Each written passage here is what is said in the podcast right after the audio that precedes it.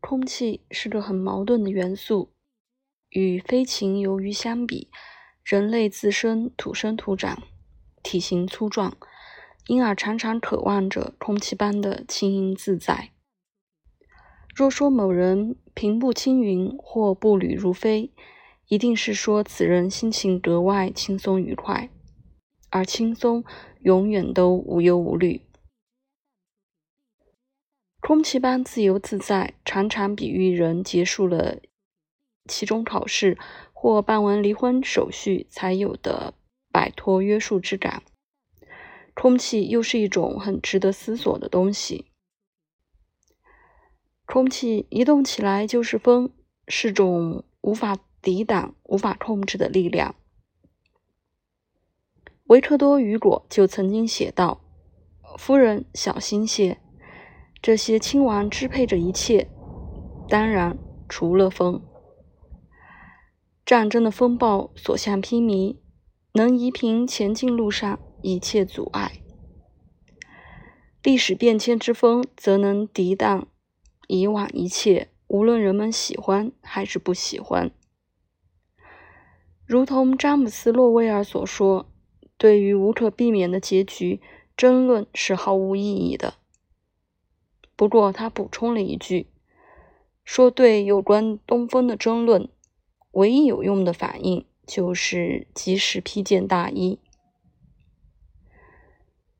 另一方面，我们改变不了风。风本身是个飘忽不定的东西，风有时有利于人类，但你永远不能指望它。名望和财富的风向如此变幻无常，说不清什么时候就变了。逆风能锻炼个性，迎风而立表明一个人有主见，蔑视随波逐流，而随风倒的态度。尽管包含着明智的灵活反应，却表明这个人没骨气，随时可能去告密，而让邻居遭警方逮捕。空气令人着迷，还有一个原因，就是你根本看不见它。四大元素当中，唯独空气是看不见、摸不着的。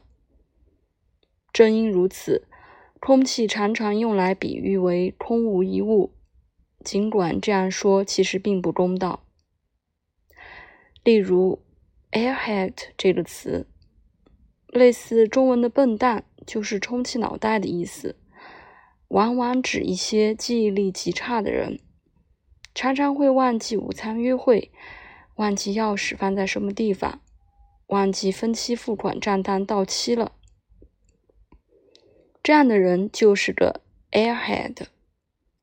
就是说，他两只耳朵之间什么都东西都没有长。若说某人 running on air，是说他的汽车油箱要空了，一定行驶不远的。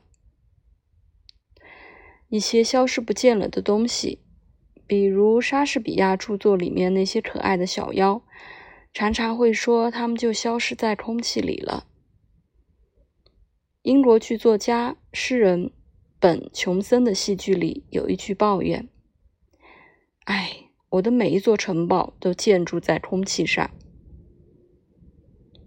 可见，以空气喻乌有，这几乎是一切诗人的拿手好戏。换言之，这就是说，这都是些空想的财富，而非实实在在的房产。空气只有在流动的时候才能显形。这时候，空气是既摸得着又听得见的东西了。所谓“我动故我在”，草地吹起波纹，树枝风中摇摆，风天空云动，风帆鼓起，江海起波浪，大地低鸣，这些都在诉说着空气的存在。大地低鸣是新近发现的一种地球物理现象，是由日本名古屋大学的两位地球物理学家羽田直木和明和一成于1998年从大量地震信息当中解析梳理出来的。经过分析之后，所谓大地的低鸣，就是种沉闷的隆隆声，是由大约五十多种不同声响混合而成。每一种声响的最高音频在二到七微赫兹的音域之间，其和声效果宛如十六个低于中音 C 的八度音组成的和弦效果。类似低音效果的行星太空音乐表演节目《墙壁上的一百瓶啤酒》当中的意境。不过，人类无法靠耳朵听到这种大地低鸣。这倒不出所料，可是很可能我们能够从精神灵性上感知地球的曼陀罗。他在祈祷，在诵读符咒，在舒缓浅唱。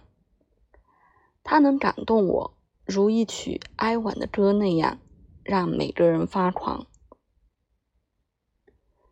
大地低鸣是由三种震荡构成的。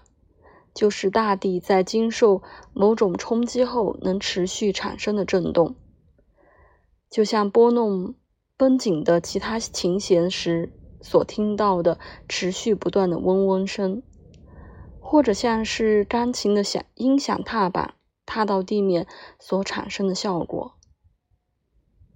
大地这种低鸣之声又是如何激发出来的呢？说法不一。不过，如今最合理的猜想是，大地在大气压力波动变化下所产生的振动效果。气压升高时，冷而紧密的气团下降，开始挤压地面或者海面；而当热空气上升，气压开始下降时，地面或者海面因压力减小就开始反弹。全球范围内的这种往复不断的挤压和释放，就激发出大地深处的反应性震动。空气像水一样，也能发出声响，虽然人看不见，却能听见它。风会低语，会悲叹，会怒吼，还会嘶鸣，会歌唱，也会轻敲你的窗玻璃。四十亿年来，大气一直在演奏着这种和弦，尽管人类的感官无法感知。大气始终像着手风琴箱风箱般的张弛着，大地就在其鼓动之下，不断的低鸣。